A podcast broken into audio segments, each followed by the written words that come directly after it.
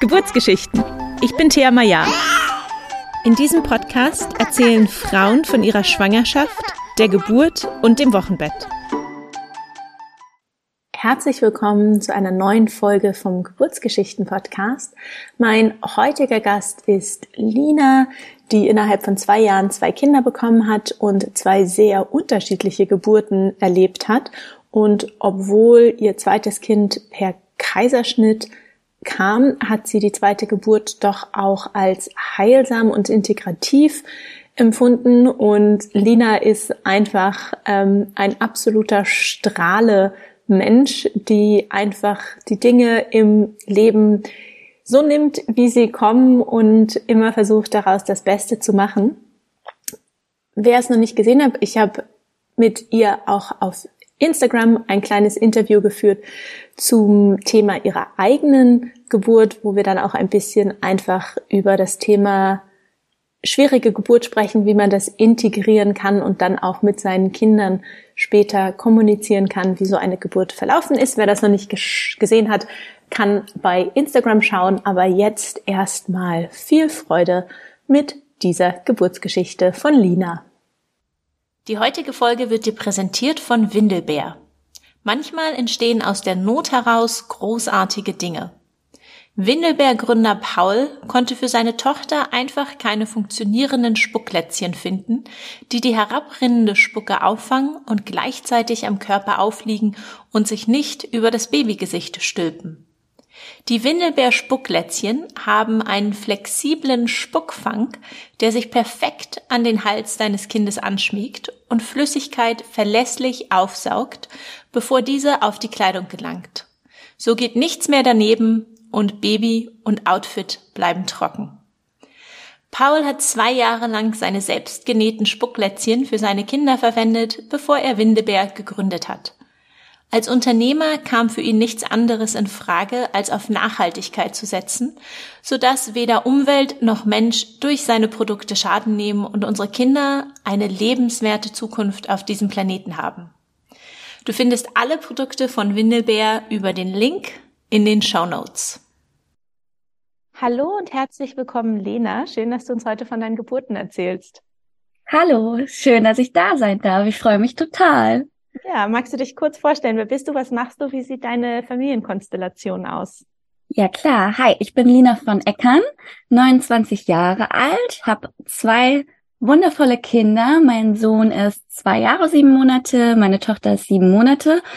Ähm, ich habe gerade meine Wohnung und meinen Job als Sozialarbeiterin gekündigt und äh, bin jetzt gerade bei den Eltern von meinem Mann untergekommen, weil wir alles auf eine Karte gesetzt haben und gerade einen Bus ausbauen.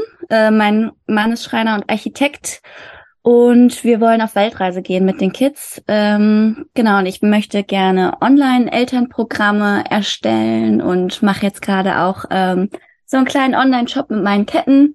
Ähm, genau, und äh, haben einmal unser Leben komplett geändert und sind jetzt gerade noch in so einer Zwischenstation, bis es dann endlich auf große Reise geht.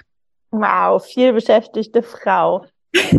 Lass uns gleich mit der ersten Schwangerschaft und Geburt anfangen. War die Schwangerschaft geplant oder war das eine Überraschung? Ähm, es war die absolute Überraschung. Ähm, es war total ungeplant. Ich habe damals noch ein ganz anderes Leben gewohnt habe äh, mit drei Jungs und einer Freundin in einer WG gewohnt und hatte so ein kleines Partyleben. Und ähm, Jan und ich waren da auch noch gar nicht zusammen. Und als wir dann davon erfahren haben, haben wir uns sehr gefreut, aber es war eine tierische Überraschung, weil wir erstmal irgendwie unsere, unsere Beziehung auf eine Ebene kriegen mussten, weil da auch noch eine dritte Frau mitgespielt hatte und so. Und das war ein sehr großer Wachstumsprozess. Oh ja, das kann ich mir vorstellen. Wie ging es dir denn in dieser ersten Schwangerschaft, vor allen Dingen im ersten Schwangerschaftsdrittel? Hattest du viele Beschwerden? Tatsächlich habe ich die Schwangerschaft so gar nicht richtig wahrgenommen, weil ich so viel mit meinen emotionalen Kisten zu tun hatte, weil ich halt so in Jan verliebt war und ihm die ganze Zeit noch eine andere Frau im Kopf rumgespukt ist. Deswegen habe ich die Schwangerschaft so gar nicht wirklich gefühlt oder gespürt oder wahrgenommen oder in meinem Alltag wahrgenommen. Mhm. War denn für dich sofort klar, das Kind zu bekommen oder war da auch mal der Gedanke, okay, vielleicht ist es jetzt nicht die richtige Zeit? Mhm, grundsätzlich war für mich immer klar, das Kind zu bekommen. Zwischenzeitlich, als er sich dann für seine ähm, Ex-Freundin entschieden hatte, war ich schon so, boah, wie soll ich das alleine schaffen? Absolute Überforderung. Und es war schon so, boah, ich will das jetzt nicht, aber nicht, ich möchte das Kind nicht bekommen, sondern ich möchte nicht in dieser Situation sein, alleinerziehende Mama zu werden. Ähm, ja, das war für mich eigentlich, also stand für mich außer Frage. Dass, mhm. Also mein Sohn, also es war, nee, also nee. Es war immer klar, das Kind kommt, ja. War immer, immer klar, der Schatz darf auf diese Welt. Ähm, nur ja, die Umstände wollte ich nicht. Und es war sehr, sehr, also es war die schwierigste Zeit meines Lebens, meine Schwangerschaft. Mhm. Und du hast gerade im Vorgespräch schon zu mir gesagt, dass sich quasi die Entscheidung für die Beziehung auch erst recht kurz vor der Geburt quasi ähm, die gefallen ist. Ähm, und ja. wie, wie hast du denn ähm, dich auf die Geburt vorbereitet in diesem ganzen emotionalen Tumult und immer nicht wissend, ist, ist Jan jetzt mit on board oder nicht? Ähm, also wir haben uns nicht vor der, also wir waren nicht vor der Geburt zusammen. Ähm, es kam erst nach der Geburt tatsächlich, dass wir dann wirklich zusammengekommen sind und dass er sich wirklich für mich entschieden hat. Ähm, ich konnte mich eigentlich kaum auf die Geburt so richtig vor, vorbereiten. Es war ja dann auch Corona. Und ich habe, ähm, dadurch, dass es mir halt emotional so schlecht ging, habe ich bei meiner besten Freundin und bei meinem besten Freund gewohnt. Und mit denen habe ich viel über natürlich meinen emotionalen Zustand, aber auch über, über die Freude des Kindes gesprochen. Also das war dann so, dass die Momente, wenn sich das Kind bewegt hat, mein bester Freund das erste Mal seine Hand auf meinen Bauch gepackt oder meine beste Freundin. Und mit denen habe ich mich dann zusammen sehr über die Schwangerschaft gefreut. Und dadurch, dass die beiden sich so sehr gefreut haben, und mich so krass unterstützt hatten, habe ich, ähm, habe ich dann mich auch manchmal daran erinnert, dass ich schwanger bin, weil ich sehr mit anderen Dingen beschäftigt war, genau. Mhm. Schön, dass du da so tolle Freunde hattest, die an deiner Seite waren. Gerade auch, ich meine, wir waren zeitgleich schwanger. Unsere Kinder sind, ähm, wie wir gerade festgestellt haben, im zwei Wochen Abstand zur Welt gekommen. Ähm, schwanger während diesen ersten Lockdowns war echt nicht äh, angenehm. Ähm, wie war das denn? Ist denn Jan zu irgendwelchen Untersuchungen mitgekommen oder warst du da dann immer alleine bei den Ultraschalls und so weiter? Ähm, das war teils, teils. Äh, es war so je nachdem, wie sehr die andere Frau gerade in seinem Leben war. Ähm, er ist, hat mich bei manchen begleitet. Ich habe auch einen Schwangerschaftsvorbereitungskurs gemacht. Ne, Geburtsvorbereitungskurs, da war er auch zweimal dabei, ja. Ähm, aber ich, also ich konnte mich nicht drauf verlassen. Ich wusste jedes Mal vorher nicht, ob er jetzt kommt oder nicht. Mhm. Und wie hast du dich dann für den Geburtsort entschieden? Und hattest du eine Hebammenbegleitung in der Schwangerschaft oder hast du dich äh, nur vom Frauenarzt untersuchen lassen? Ich hatte eine ganz, ganz, ganz zauberhafte Hebamme, die mich ähm, vor und nach der Geburt betreut hat. Ähm, die ist einfach nur ein Engel gewesen oder ist ein Engel. Und ähm, kannst du die Frage nochmal stellen? Es tut mir leid. Kein Problem. Ähm, genau, ich habe zum einen gefragt, wie du dich dann für den Geburtsort entschieden hast und ob du die Hebammenbetreuung hattest. Hebamme hattest du, Dick. Mhm. Äh, und wie hast du dich dann für den Geburtsort entschieden? Ähm, für den Geburtsort habe ich mich entschieden, weil ich eigentlich ähm, ein Geburtshaus wählen wollte, aber dadurch, dass diese ähm, Situation mit uns unklar, wollte, unklar war, wollte ich Sicherheit und habe mich für ein anthroposophisches Krankenhaus entschieden, weil mir das sehr wichtig war, dass ich ganzheitlich betreut werde und ja, hatte da den Wunsch, ähm, da diese Betreuung zu erfahren. Okay, und dann ähm, hattest du schon gesagt, es war immer so ein bisschen nicht ganz eindeutig, kommt Jan, kommt Jan nicht. Wie habt ihr das mit der Geburt besprochen und wann wusstest du, dass du ihn bei der Geburt dabei haben wirst? Also ich wollte ihn immer dabei haben, aber ich, also ich ähm, war natürlich dann auch in meinen Emotionen gefangen und habe dann auch manchmal gedacht, oh, ich will den noch nicht dabei haben. und ähm, ich glaube, wir, also ich weiß es gar nicht mehr so genau. Ich glaube, wir hatten dann zwei Tage vorher noch mal ein Gespräch und er hatte mich gefragt, was wünschst du dir denn? Und dann habe ich meine Wut mal beiseite gepackt und habe dann aus meinem Herzen gesprochen. Und dann war ganz klar, dass er mich auch begleitet. Dafür musste ich mein Ego ein bisschen beiseite packen. Und das war sehr gut. ja, das verstehe ich. Wann hat die Geburt denn dann angefangen? Wann wusstest du, okay, jetzt geht's los? Ich habe sehr lange übertragen. Ich glaube, ich war, also ich habe die Daten nicht mehr so richtig im Kopf, aber es war über einem Wochenende. Da sollte ich auf jeden Fall ins Krankenhaus mich nochmal kontrollieren lassen, weil ich schon so drüber war. Und dann ähm, musste ich da bleiben und das Krankenhaus wollte mich einleiten. Mm. Und ich wusste überhaupt gar nicht, was das ist, war nicht so richtig aufgeklärt und habe das einfach gemacht, obwohl ich keine, also obwohl ich es eigentlich nicht wollte, würde ich sagen. Mhm. Und wie haben sie dich eingeleitet? Ähm, erst mit Globuli, das hat nicht ange, angeschlagen und dann mit einer Tablette diese ähm, Off-Label Tablette, ich weiß nicht mehr, wie sie heißt, aber da habe ich mir danach nochmal, als ich mich dann informiert habe und mich aufgeklärt habe, oft auch nochmal Schuldgefühle gehabt, dass ich Cytotec. Genau, dass ich das über mich ergehen lassen habe und dass ich aus Unwissenheit dann so gehandelt habe, weil ich dann oft dachte, boah, ich war mit so viel Scheiß beschäftigt, mit so viel emotionalen Scheiß, aber mit meinem mit meiner Geburt habe ich mich gar nicht richtig beschäftigt und habe mich dann im Nachhinein sehr darüber geärgert, dass ich da den Fokus total falsch gesetzt habe. Mhm. Ähm, hat die Zytotec-Tablette gewirkt oder wie hat sie gewirkt? Was hat sich verändert? Was hast du gemerkt? Ja, wie in Stürme des Jahrhunderts. Also es ging halt dann eigentlich sofort los mit den, also mit den dollsten Wehen. Also es war wirklich, also es war im Minutentakt, aber der Muttermund war noch nicht auf. Und es war schon echt, ähm, echt übel. Mhm. Ja. Und hast du dich dann irgendwann aufgrund der Stärke der Wehen für ein Schmerzmittel entschieden?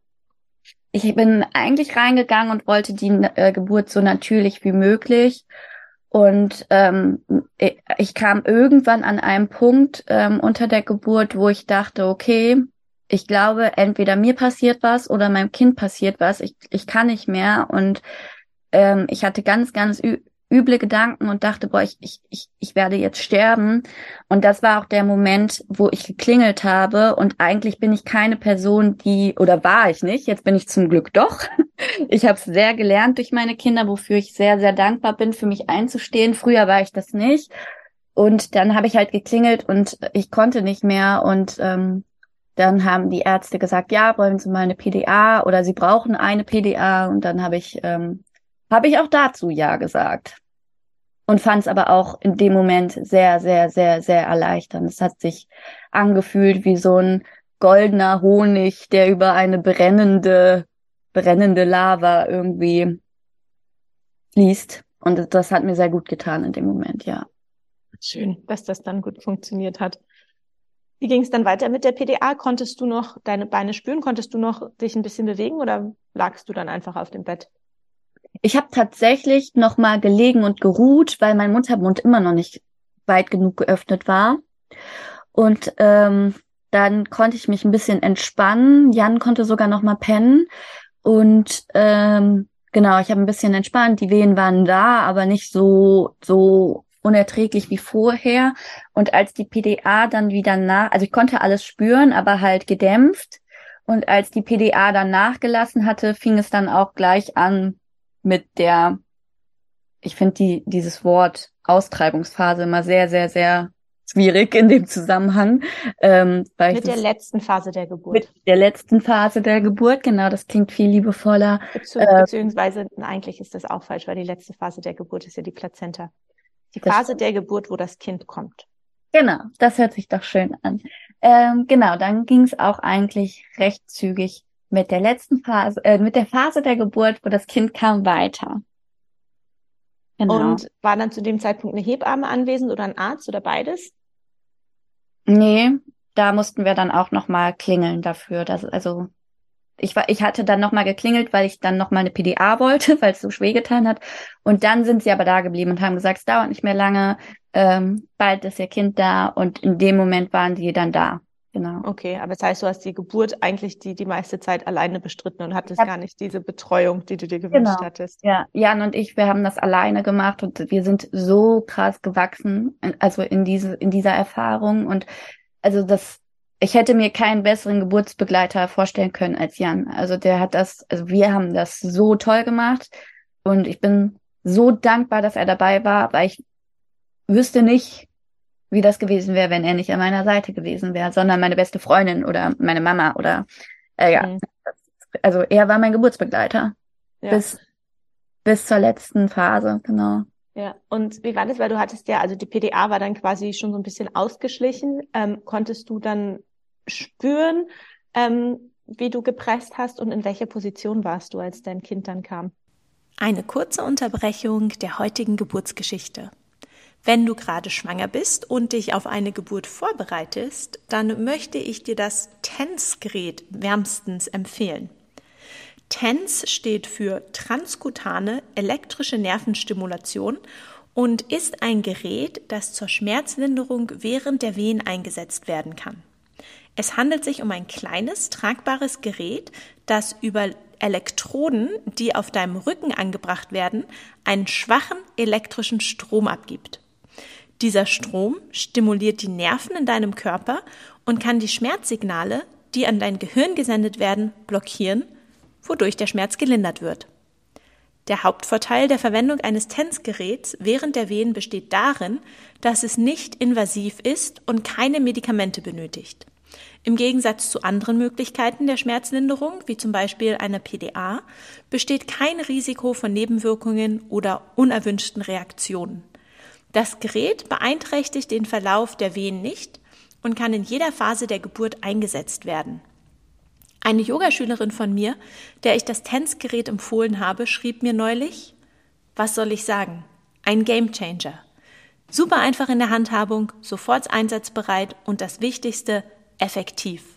Ich konnte selbstbestimmt die Stromstärke so wählen, dass sie mich gut über die Wehen brachte. Nicht nur meine Hebamme war begeistert, wie gut das funktioniert. Die Stromimpulse erleichterten mir die Geburt so sehr, dass ich in meinem Fall keine zusätzlichen schmerzlindernden Mittel verwenden musste. Ich kann TENS allen werdenden Mammis nur wärmstens weiterempfehlen und werde das Gerät beim zweiten Kind sicherlich wiederverwenden. Mehr zum TENS-Gerät erfährst du über den Link in den Show Notes. Mm, ich konnte das, also ich, ich habe irgendwann, an einem Punkt habe ich irgendwann nur noch gepresst, weil ich, ich konnte nicht mehr. Ähm, und ich habe mich über Jan, Jans Hals gehangen. Ich war in der Hocke und habe mich also an Jan, also an Jan abgestützt und auch an, ich weiß noch, da war eine Ärztin, die glaube ich aus Afrika kam und sie hat mir immer gesagt, sie hat mir in die Augen geschaut und immer gesagt, you are strong, you are strong und das, das war, sie war so powerful, die Frau und die hat mir so, also die hat mir in dem Moment sehr, sehr sehr viel Kraft gegeben und ich habe mich an beiden so an den Schultern runtergestützt und war in der Hocke. Ah, cool, das auch mal zu hören, dass sowas auch möglich ist, wenn man eine PDA hatte, weil viele haben ja immer Angst davor, dass wenn sie eine PDA haben, dann nicht mehr in der Hocke gebären können oder in einer anderen Haltung als auf dem Rücken. Aber wenn die PDA gut ausgeschlichen ist, kann man das sehr mhm. wohl. Ja, ja, ich, ich konnte richtig, also ich konnte richtig mitarbeiten. Da bin ich auch sehr dankbar für, dadurch, dass sie halt schon ähm, schon abgeklungen ist. Ja.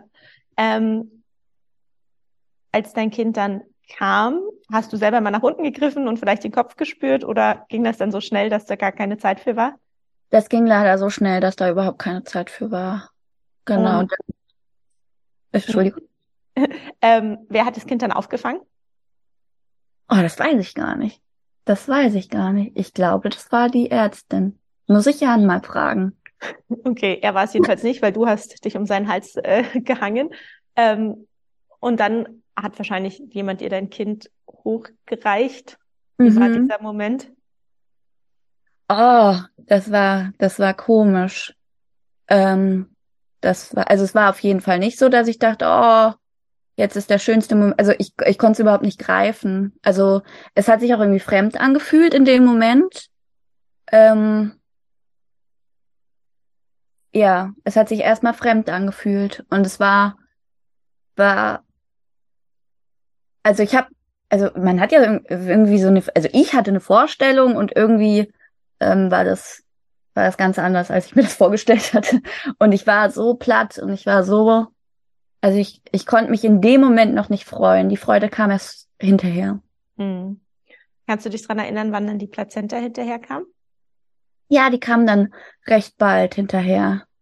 Und ich hätte gerne dort schon von der Lotusgeburt zum Beispiel gewusst oder da irgendeine Aufklärung in dem Bereich erfahren. Das habe ich aber leider auch nicht. Und ähm, ja, dann wurde die halt entsorgt. Worüber ich sehr traurig bin im Nachhinein auch. Ja. Für die, die jetzt zuhören und den Begriff Lotusgeburt nicht kennen, Lotusgeburt heißt zum einen erstmal, dass man die Nabelschnur nicht gleich durchschneidet, sondern dass man wirklich wartet, bis das äh, bis die Plazenta kommt, sodass Plazenta und Baby noch außerhalb des Mutterleibes äh, miteinander verbunden sind. Und es gibt dann ähm, auch Paare, die entscheiden, ähm, dass sie die Plazenta und das Kind zusammen noch mit nach Hause nehmen und einfach warten, bis sich die Nabelschnur alleine löst. Das dauert, glaube ich, in der Regel so ungefähr eine Woche oder anderthalb Wochen. Ähm, und auch wenn man das nicht macht, auch wenn man die Nabelschnur durchtrennt, hat man natürlich immer das Recht, seine Plazenta mit nach Hause zu nehmen. Genau. Wie lange warst du denn dann noch im Krankenhaus nach dieser Geburt und wie hat's mit dem Stillen geklappt? Ja, danach kam auch eine sehr, sehr turbulente Zeit, weil ähm, da, also dann kam auch noch mal ein sehr traumatischer, ähm, traumatischer Teil, weil ähm, ich war mit einer anderen Frau auf der Station zum Glück. Sie hatte schon ein Kind und ähm, kurz nach der Geburt hatte ich dann eben meinen Sohn auf dem Arm und ähm, war halt irgendwie auch total überfordert. Ich war noch gar nicht irgendwie in der Mutterrolle, gar nichts. Ich, ich wusste gar nicht, wie ich ihn anfassen soll. Man muss auch dazu sagen, mein Sohn war das erste Baby, was ich jemals auf dem Arm hatte. Also mhm. es, äh, ich habe keine Berührung sonst zu Babys gehabt. Und ähm, auf einmal sprang die Frau neben mir auf, die selber gerade ihr Kind geboren hatte und selber auch total noch Schmerzen hatte unten und hat ähm, mir meinen Sohn aus aus dem aus der aus den Armen genommen, weil er so blau geworden, also der war also der also ich habe ihn nicht gesehen und darüber bin ich sehr froh, weil ich habe ihn erst hinterher gesehen und sie ist einfach nur noch gelaufen und die Ärzte sind auch gelaufen und alle sind gelaufen und ich bin dann irgendwann hinterher gekraxelt und ähm, der hatte, also er hatte, ich, ich kann es gar nicht genau sagen, aber er hat keine Luft mehr bekommen und ähm, musste dann auch dies ähm, Nabelschnurwasser erstmal rausgepumpt bekommen und hatte dann auch noch einen Infekt und dann waren wir noch. Fruchtwasser glaub, meinst du? Bitte? Fruchtwasser, das kann Fruchtwasser, genau. ja, Fruchtwasser meine ich. Ähm, dann waren wir noch sehr lange, ich glaube, sechs oder sieben Tage auf der Intensivstation. Und da waren die Mitarbeitenden leider auch sehr, sehr unempathisch und es war sehr, sehr schwierig, diese Zeit für uns als Paar und ja, mit unserem, also es war schwer. Ja. Oh Gott, aber Gott sei Dank, dass die andere Frau das äh, gesehen hat und total. Ich habe es überhaupt nicht wahrgenommen. Ich war ja. völlig in anderen Sphären und ähm, sie hat so gut geschaltet und war. Also Jan war auch in dem Moment gerade telefonieren und hat seinen Eltern berichtet, wie die Geburt war und ich war halt alleine mit der Frau und meinem Sohn und ähm, ja, die Ärzte meinten auch so super, dass sie so so gut reagiert haben, weil er schon, also er war halt schon auf der Schwelle würde ich, mhm. würde ich das so beschreiben. Genau. Wie lang nach der Geburt war das? Also wie viele Stunden? Was war da der zeitliche Abstand? Ich glaube so drei Stunden. Ich habe aber leider kein Zeitgefühl mhm. aus der Zeit, weil ich da auch vieles verdrängt habe. Ja, natürlich. Ich würde sagen so zwei, drei Stunden. Okay.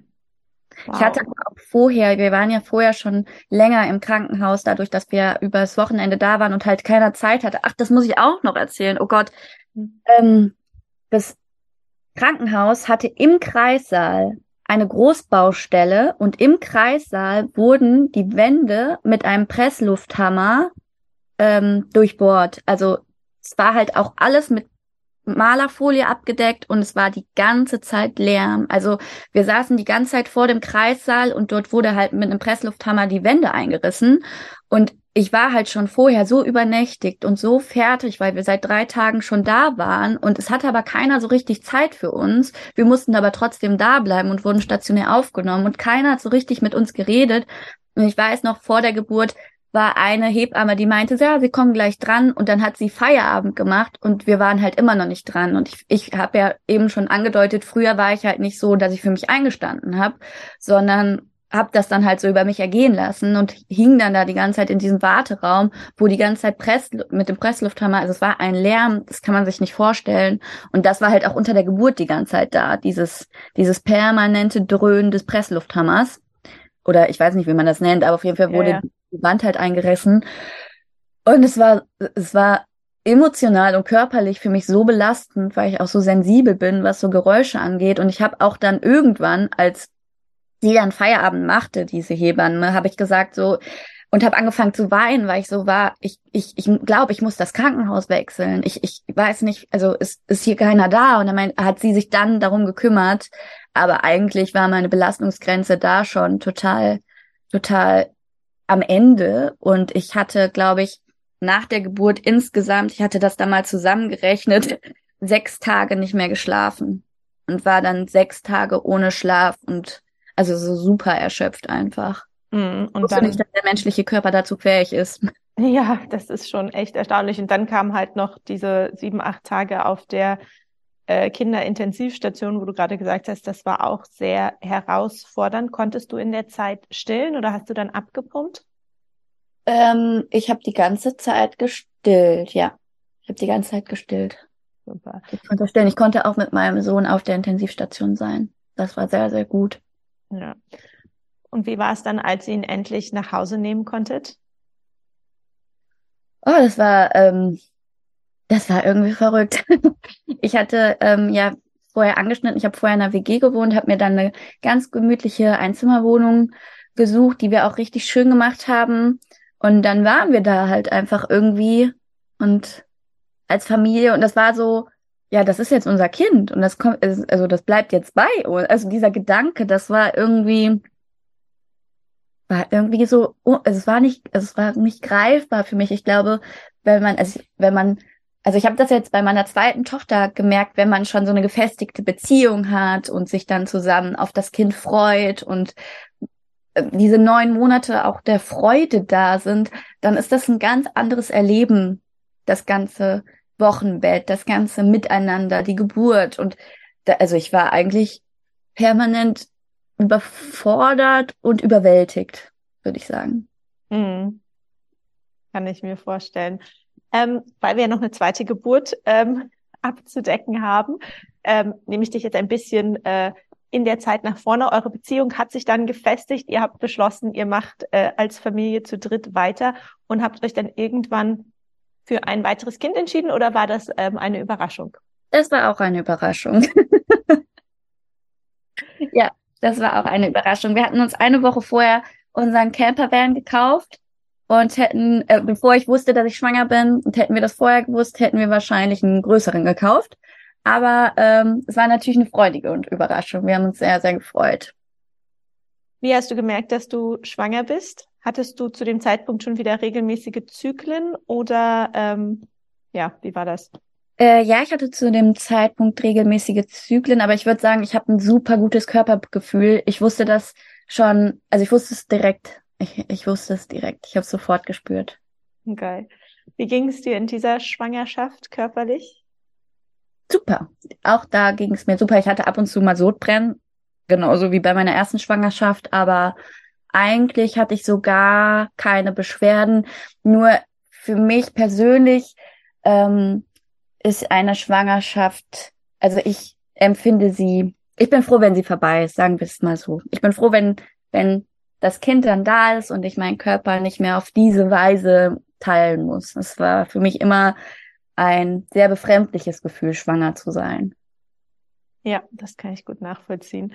Ähm, wie hast du dich denn oder wie habt ihr euch dann ähm, auch als Paar auf die zweite Geburt vorbereitet? Hm, wir hatten dann ja schon ein Kleinkind zu Hause, deswegen war auch dafür nicht so viel Raum. Ähm, aber ich habe Schwangerschafts-Yoga gemacht. Das war sehr schön und sehr wichtig für mich, da einfach so ein bisschen Raum und Zeit für die Verbindung zu haben, weil ich das ja bei meinem ersten Kind nicht so richtig hatte, die Verbindung zum Kind in der Schwangerschaft. Das war sehr, sehr schön. Ähm, und ja, wir haben viel mit unserem Sohn darüber gesprochen, was passieren wird. Und so haben wir als Familie ähm, äh, uns vorbereitet, genau. Genau, und du hättest dir eigentlich eine Hausgeburt gewünscht für diese zweite Geburt? Genau, ja. Ähm, ich hatte auch ganz viel nach Hausgeburtsbüchern gesucht und bin dann ähm, zu dem Entschluss gekommen, ich muss unbedingt ein äh, äh, Buch über Hausgeburten schreiben für Kinder, weil da gibt es kaum was. Ähm, und bin jetzt auch gerade dabei, da was zu schreiben. Ähm, genau, das hatten wir geplant und wir hatten auch schon unsere Hebamme und ähm, hatten uns da total drauf gefreut, das zu Hause zu machen. Ja, und dann kam alles anders. Dann kam alles anders, ja. Was ist passiert? Ähm, meine Fruchtblase ist geplatzt. Ich meine, es war die 31. Woche oder 33. Woche. Ich bin echt schlecht mit Zahlen und ich merke mir sowas leider nicht, weil ich weiß auch nicht. Ähm, genau, die ist auf jeden Fall frühzeitig geplatzt und zwar nicht nur ein bisschen, sondern die war halt einfach offen, ja. Und dann bin ich, habe ich meine Hebamme angerufen und sie sagte so, Lina, tut mir leid, aber du musst ins Krankenhaus. Und sie wusste halt ganz genau, wie schlimm das für mich ist, ins Krankenhaus zu müssen, wegen der ersten Geburt. War und das, wieder war, das gleiche Krankenhaus dann? Nee, ich musste, ähm, nee, ich habe mich extra gegen Wittenherdecke entschieden, weil das auch relativ weit weg von uns zu Hause ist, äh, zu Hause war. Ähm, und ich bin in eins gekommen, was zehn Minuten von uns entfernt ist. Okay. Genau. Und dann ähm, was ist dann im Krankenhaus passiert? Ähm, waren schon Wehen zu sehen auf dem CTG? Hat man dir äh, Steroide gegeben, dass die Lungen sich ausreifen, falls das Kind früher kommt? Oder was, was war dann quasi der Actionplan? Mhm, ich habe die Lungenreifespritze bekommen, wenn das die Steroide.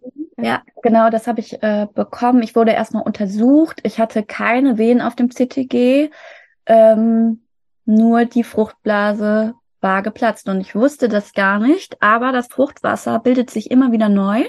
Mhm. Und das ist eigentlich so gar kein Problem, dass sie, ähm, dass sie platzt, ähm, wenn noch ausreichend Wasser da ist, was bei mir der Fall war. Und wie gesagt, es bildet sich auch täglich neu. Allerdings ist dadurch, dass dann ein Riss dort ist, die Gefahr für eine Infektion natürlich erhöht und man sollte ähm, laut ärztlicher Sicht auf jeden Fall ähm, zur Beobachtung da bleiben, um die ganzen Werte zu kontrollieren, ob sich da ähm, infektionstechnisch etwas verändert. Wie lange warst du dann im Krankenhaus? Sechs Wochen. Wow, Und das ist eine lange Zeit. Eine sehr, sehr lange Zeit ohne meinen Sohn. Ähm, Genau, und es war ja auch Corona, er konnte mich kaum besuchen und es war sehr, sehr, sehr schwierig. Ja, wie hast du so für dich diese Zeit emotional durchgestanden? Was waren da so deine Strategien?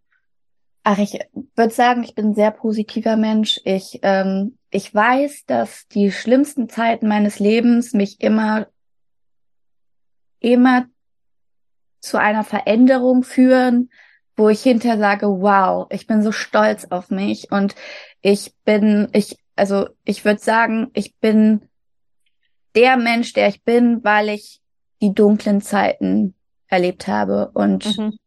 also ich, ich würde nicht sagen, ich freue mich über dunkle Zeiten, aber ich weiß, dass wenn ich eine dunkle Zeit habe, dass das Licht danach so viel stärker in mein Leben strahlt und die Menschen im Krankenhaus waren so toll. Also die haben mein Licht auch gesehen. Die waren so gerne bei mir im Zimmer. Die haben immer gesagt, boah, Lina, bei, bei dir strahlt immer die Sonne. Wie machst du das? Ich habe ähm, mir im, in meinem Zimmer ein Blumenmeer gemacht. Ich habe mich ähm, mit ätherischen Ölen eingedeckt. Ich habe es mir ganz, ganz schön gemacht und die Hebammen und die Krankenschwestern waren immer sehr gerne bei mir und die haben mir da, also ich habe da wirklich gelernt, wie empathisch und menschlich es im Krankenhaus zugehen kann. Und die haben sogar, die haben mir ganz lange auch den Raum so freigehalten, dass nur ich alleine da drin bin. Und ich hatte eine eine Frau mit in meinem Zimmer, die sehr zehrend war für meine Energie irgendwie. Und dann hatte ich das angesprochen und sie haben die sofort verlegt, also es war so, als hätte ich da ein Privatzimmer, weil die auch einfach so so beeindruckt davon waren, wie ich mit dieser Situation umgehe, glaube ich und die waren so ja, es ist einfach toll. Es war einfach toll zu sehen, dass dieses Licht, wovon ich spreche, dass das irgendwie ankommt und auch sich vergrößert. Mm, schön. Ähm, ging dann die Geburt irgendwann spontan los oder wie hat sich das weiterentwickelt mit der geöffneten Fruchtblase? Eine kurze Unterbrechung der heutigen Geburtsgeschichte. Wusstest du eigentlich, dass ich neben dem Podcast auch Yoga unterrichte und das schon seit fast einem Jahrzehnt? Gerade die Schwangerschaft ist eine gute Zeit fürs Yoga üben, da in einer sehr kurzen Zeit große Veränderungen im Inneren und Äußeren einer Frau passieren und Yoga die Möglichkeit bietet, diesen einzigartigen Prozess bewusster und achtsamer zu erleben.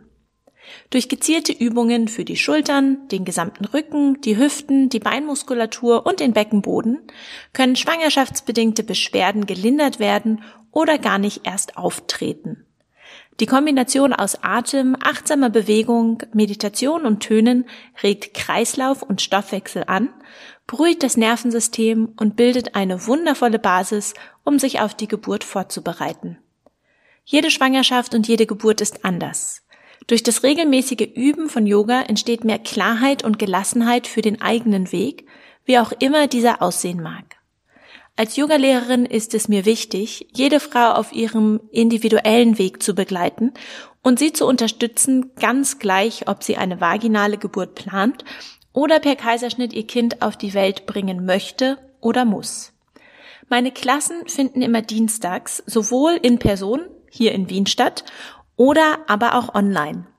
Wenn du die Online-Stunde buchst, erhältst du im Anschluss an die Klasse einen Link zur Aufnahme, der eine ganze Woche lang gültig ist. Du musst also nicht am Dienstagnachmittag mitmachen, du hast die ganze Woche Zeit, die Stunde zu wiederholen. Alle Infos dazu findest du auf tiamaya.com slash yoga. Der Link steht natürlich auch in den Show Notes. Und nun geht die Folge weiter. Genau, also meine Werte haben sich nie verändert, es war alles gleichbleibend. Ähm, ich hatte natürlich immer noch den Wunsch, zurück nach Hause zu gehen. Die Ärzte haben mir davon abgeraten. Ich wollte es trotzdem. Allerdings hat sich meine Hausgeburtshebamme nicht mehr wirklich bei mir gemeldet. Und ich hatte da mit meiner Frauenärztin gesprochen und ich ähm, hatte sie gefragt, ob, ob, ob sie ähm, also ob sie mich begleiten würde, nicht bei der Geburt, sondern ähm, dann ärztlich betreuen würde und gucken würde, ob sie, ähm, wie sich meine Infektionswerte verhalten. Und sie war auch d'accord. Allerdings hat meine Hebamme sich halt kaum noch gemeldet, hat mir nicht geantwortet auf meine Nachrichten und ähm, ja, da habe ich mich dann irgendwann unsicher gefühlt. Und dann ging die Geburt insofern los, dass ich vorzeitige Wehen dann hatte, genau. Und da warst äh, du noch im Krankenhaus oder dann zu Hause? Da war ich noch im Krankenhaus. Meine Tochter ist auch eine Frühgeburt. Ähm, die ist, glaube ich, fünf Wochen oder sechs Wochen. Das, sechs Wochen zu früh? Fünf, vier mhm. Wochen? Ja, ich bin echt schlecht mit Zahlen. Und ähm, genau, dann gingen die Wehen los und dann ging alles ganz schnell. Ganz, ganz schnell. Das heißt? Das heißt, ähm, Jan hat es schon irgendwie im Gefühl und äh, also seine Eltern wohnen ungefähr ähm, eine Stunde von uns entfernt und er hatte wohl, obwohl ich das nicht wusste, er hatte das nicht mit mir besprochen, schon seiner Schwester Bescheid gesagt, dass sie sich doch mal auf den Weg machen sollte, um mit dem Großen zu sein. Und er hatte es halt gespürt, dass irgendwas nicht stimmt und ist schon ins Krankenhaus gefahren und wär, hätte er das im Vorfeld nicht gespürt, wäre bei der Geburt nicht dabei gewesen weil es hat sich dann eine Infektion entwickelt. Ich habe Fieber bekommen und ähm, die Wehen, ähm, weil halt was nicht gestimmt hatte. Und ja, dann ging es ganz schnell und ich wurde in den Kittel gepackt und es kam der Notkaiserschnitt oder der Kaiserschnitt. Ich weiß gar nicht, wann man was wie nennt. Ich, also ich wurde auf jeden Fall nicht, ähm, also ich war nicht unter Vollnarkose. Ich glaube, Das ist dann ein eiliger Kaiserschnitt. Genau, dann ist es ein eiliger. Also es war innerhalb dann von zehn Minuten, aber ich war noch dämmernd da. Also ich habe es noch, also ich habe es gemerkt und also ja. Das heißt, also was meinst du, du hast es gemerkt? Das war, äh, war bei Sinn. Hm? Ich war bei Sinn. Mhm. Ja, okay, was bei Sinn. Ähm, hattest du dich denn in der Zeit, wo du im Krankenhaus warst, schon mit dem Szenario auseinandergesetzt, dass es vielleicht zum Kaiserschnitt kommen könnte aufgrund von einer Infektion? Absolut nicht, nein. äh, ich ich denke halt immer an das Positivste und ich bin nicht so, ach, was kann denn passieren? Und sehe das Worst-Case-Szenario, ich sehe immer das beste Szenario. Deswegen waren irgendwie meine Türen überhaupt nicht offen für diesen Fall. Ich habe mir gar keine Gedanken darüber gemacht. Ich hatte auch vorher noch überlegt, ja, soll ich jetzt eine Hausgeburt machen oder hier spontan entbinden? Also das war überhaupt nicht da dieses Szenario. Das war gar nicht in meinem Kopf, das war gar nicht in meinem Feld. Also ich habe mir nie darüber Gedanken gemacht, dass das für mich eintreffen könnte. Nee, die. Mhm. Und die Ärzte oder Hebammen im Krankenhaus haben es auch nicht mal angesprochen? Nee, nee. Ja, klar, sie haben gesagt, das kann passieren, aber das habe ich einfach nicht angenommen für mich. Das, das wäre nicht meine Realität gewesen. Also es war ja. mir klar, dass, also mir passiert das nicht. Ja. Ähm, Du hast gesagt, es ging dann sehr, sehr schnell. Ähm, Jan durfte mit in den OP? Ja, ja, ja. Also ähm, das war, ich dachte, ich, äh, ich war so sauer auf die Hebamme, die dann im Nachhinein auch mich doch noch betreut hat, was, was ein Wunder war und sowieso so schön. Und ich dachte, die will mich verarschen. Und ich war so, nein, ich, ich, ich mache jetzt keinen Kaiserschnitt. Also ich, äh, also, na, es wird, nein, das wird nicht passieren. Ich werde, also ich war, ich war so fuchsteufelswild aber ich habe halt auch gemerkt, wie schwach ich auf einmal war und was mit meinem Körper gerade passiert. Und dann ähm, ist Jan gekommen und war kreidebleich und also er meinte so, Lina, wir machen das jetzt. Weil, also er hat's halt auch gespürt, dass was nicht stimmt. Und ähm, als er dann da war, konnte ich mich fallen lassen und da konnte ich dann, ja, da kon konnte ich selbstbestimmt entscheiden, okay, wir machen das jetzt. Hm, okay, es war dann doch noch im letzten Moment quasi eine, ein, eine bewusste Entscheidung von dir auch was ja, glaube ich, sehr ja. hilfreich auch sein kann in der Verarbeitung. Ähm, musstest du in der Zeit dann noch irgendwas unterschreiben? Weil wenn du dich noch gar nicht mit dem Szenario äh, auseinandergesetzt hast, ich glaube, man muss ja dann noch irgendwie Papiere unterschreiben. Ja, ich lag auf dem OP-Tisch und ich habe nur noch in so einem Tunnel, ja, ich habe irgendwas, keine Ahnung was, ich habe es unterschrieben, ja. Hättest ein Haus kaufen können in dem Moment. Ja, ja, auf jeden Fall. okay. ähm, wie viel hast du von dem, von dem Kaiserschnitt bewusst miterlebt? Alles. Also ich, ähm, also ich habe, also ich habe, ich, ich habe Jan angeguckt, als wir in, in, in den OP-Raum reingefahren sind und ich habe gesagt, Jan, ich habe Angst, ich habe ich hab Angst, ich also, und ich bin kein ängstlicher Mensch. Ich hatte das erste Mal in meinem Leben richtig, richtig Angst und ich habe gesagt, ich will zu meiner Mama. Ähm, ja, und das war, das war so ein krasser Moment, weil ich habe das, also ich habe das, ich habe mich gespürt, aber ich habe das von außen auf mich, ich habe dieses ganze Szenario gesehen von außen irgendwie. Mhm. Sehr suspekt, aber es war, ja, ich war irgendwie, ja. Doch ein dissoziierter Zustand auch, dass du dich quasi Ja, ich glaube schon, ich war total abgespalten und war aber trotzdem irgendwie da. Es war ja. abgefahren, absurd und spannend im Nachhinein. Ja. Ähm, so ein Kaiserschnitt geht ja dann doch recht zügig. Hat man dir deine Tochter dann gleich gezeigt oder brauchte sie sofort ärztliche Unterstützung?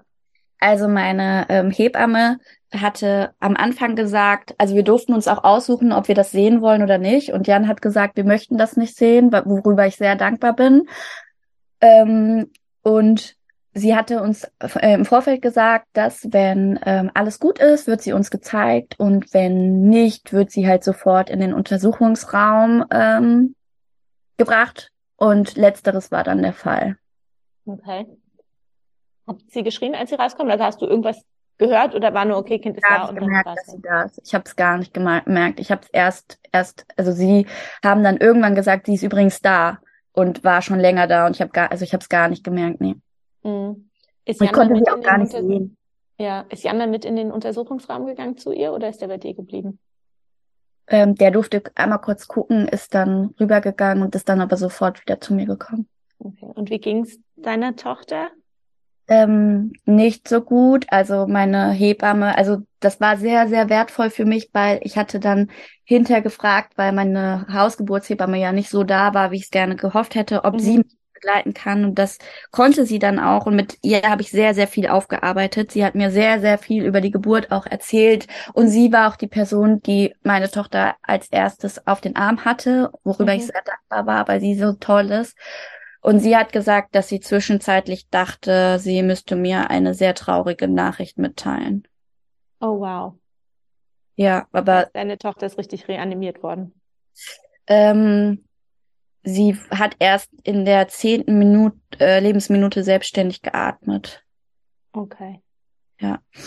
Ähm, aber sie ist eine kleine Kämpferin. Sehr gut. Das heißt, auch mit ihr wart ihr erst wieder auf der neugeborenen Intensivstation?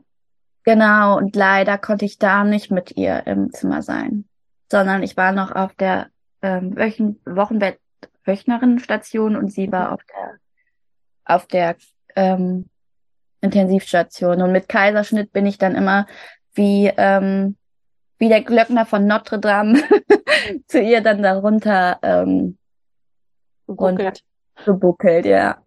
ja. Wie war das für dich, dieser, dieser Schmerz von der Kaiserschnittnarbe? Ich meine, wenn man sich vorher nicht wirklich mit dem Szenario auseinandersetzt, weiß man vielleicht gar nicht, was da auf einen zukommt. Oder warst du sehr erstaunt von den Schmerzen oder wie sich das angefühlt hat? Ja, also ich habe auch danach gesagt, ich würde lieber 20 vaginale Geburten hintereinander machen, als nochmal eine Kaiserschnittgeburt. Also es ist, also es ist unbeschreiblich, was das für Schmerzen sind. Also ähm, ich, ich persönlich habe es als viel, viel, viel schmerzhafter, obwohl ich eine sehr schmerzhafte Geburt hatte, ähm, viel schmerzhafter empfunden. Und ja. auch so surreale Schmerzen. Also du wirst halt aufgeschnitten. Das ist ja, schon. Nicht nur, also man denkt immer so ein, ein Schnitt irgendwie, aber es werden halt sieben, sieben Schnitt, also sieben Schichten durchtrennt. Ja, und es wird halt gerissen. Also das sind halt auch innerliche blaue Flecken, glaube ich. Also ich weiß es nicht. Auf jeden Fall war es sehr, sehr, sehr, sehr, sehr, sehr schmerzhaft. Ja. Und auch ich merke es ja immer noch. Also ähm, die Narbe juckt ja immer. Also sie ist ja da und sie erinnert mich jeden Tag auch noch mit Juckreiz und ja Spannung daran, was ich da geleistet habe. Ja. Wie lange war denn deine Tochter ähm, auf der Intensivstation? fünf Tage. Sie hat dann noch ein Antibiotika bekommen, weil sie eben auch eine Infektion hatte. Und die ähm, Schwestern und Ärzte haben sich aber so Mühe gegeben, dass das so schnell wie möglich ähm, alles funktioniert, weil die ja auch wussten, wie lange ich schon von meinem Sohn getrennt bin. Und ähm, ja, waren alle sehr bemüht, dass wir so schnell wie möglich ähm, gehen können. Und konntest du deine Tochter in der Zeit stillen, wo sie auf der Intensivstation war? Mhm, ich habe abgepumpt und ihr dann äh, meine Milch immer gebracht. Und okay. genau, das hat sehr, sehr gut funktioniert. Und ich hatte auch im Nachhinein gar keine Probleme mit dem Stillen und ich stille sie bis heute und ja. Das hat gar, also ich hatte gar keine Probleme. Ja, wie war denn der Moment, als sie nach Hause bringen konnte und als der große Bruder die kleine Schwester getroffen hat? Ach, das war so, so, so schön. So schön. Ja ich glaube, ich war mehr damit beschäftigt, meinen Sohn in die Arme zu schließen und ihn endlich wieder in meinem Herzen zu haben. Ähm, aber ja, es war, es war schön. ja, total. Ja. Oh, liebe Lina, vielen Dank, dass du uns ähm, auf diese zwei doch sehr turbulenten Geburtsreisen mitgenommen hast. Ähm, für die Leute, die ähm, neugierig sind, wo deine oder eure Weltreise hingeht und ähm, die sich vielleicht mit dir connecten möchten, wo kann man dich am besten erreichen oder finden? Gerne über Instagram, da heiße ich auch Lina von Eckern, Lina mit EE. Und wir wollen jetzt auch bald einen YouTube-Kanal ähm, beginnen. Super, bin ich sehr gespannt. Ähm, ich werde eure Reise auf jeden Fall auf Instagram verfolgen. Und ja, vielen lieben Dank nochmal von Herzen. Ich wünsche dir und deiner Familie weiterhin alles Gute. Danke dir, danke dir sehr. Das waren die Geburtsgeschichten von Lina. Wie immer freue ich mich über deine Unterstützung für den Podcast, sei es eine Sternebewertung oder dass du den Podcast abonnierst oder auch finanziell auf buymeacoffee.com slash Geburt. Vielen Dank und bis nächste Woche.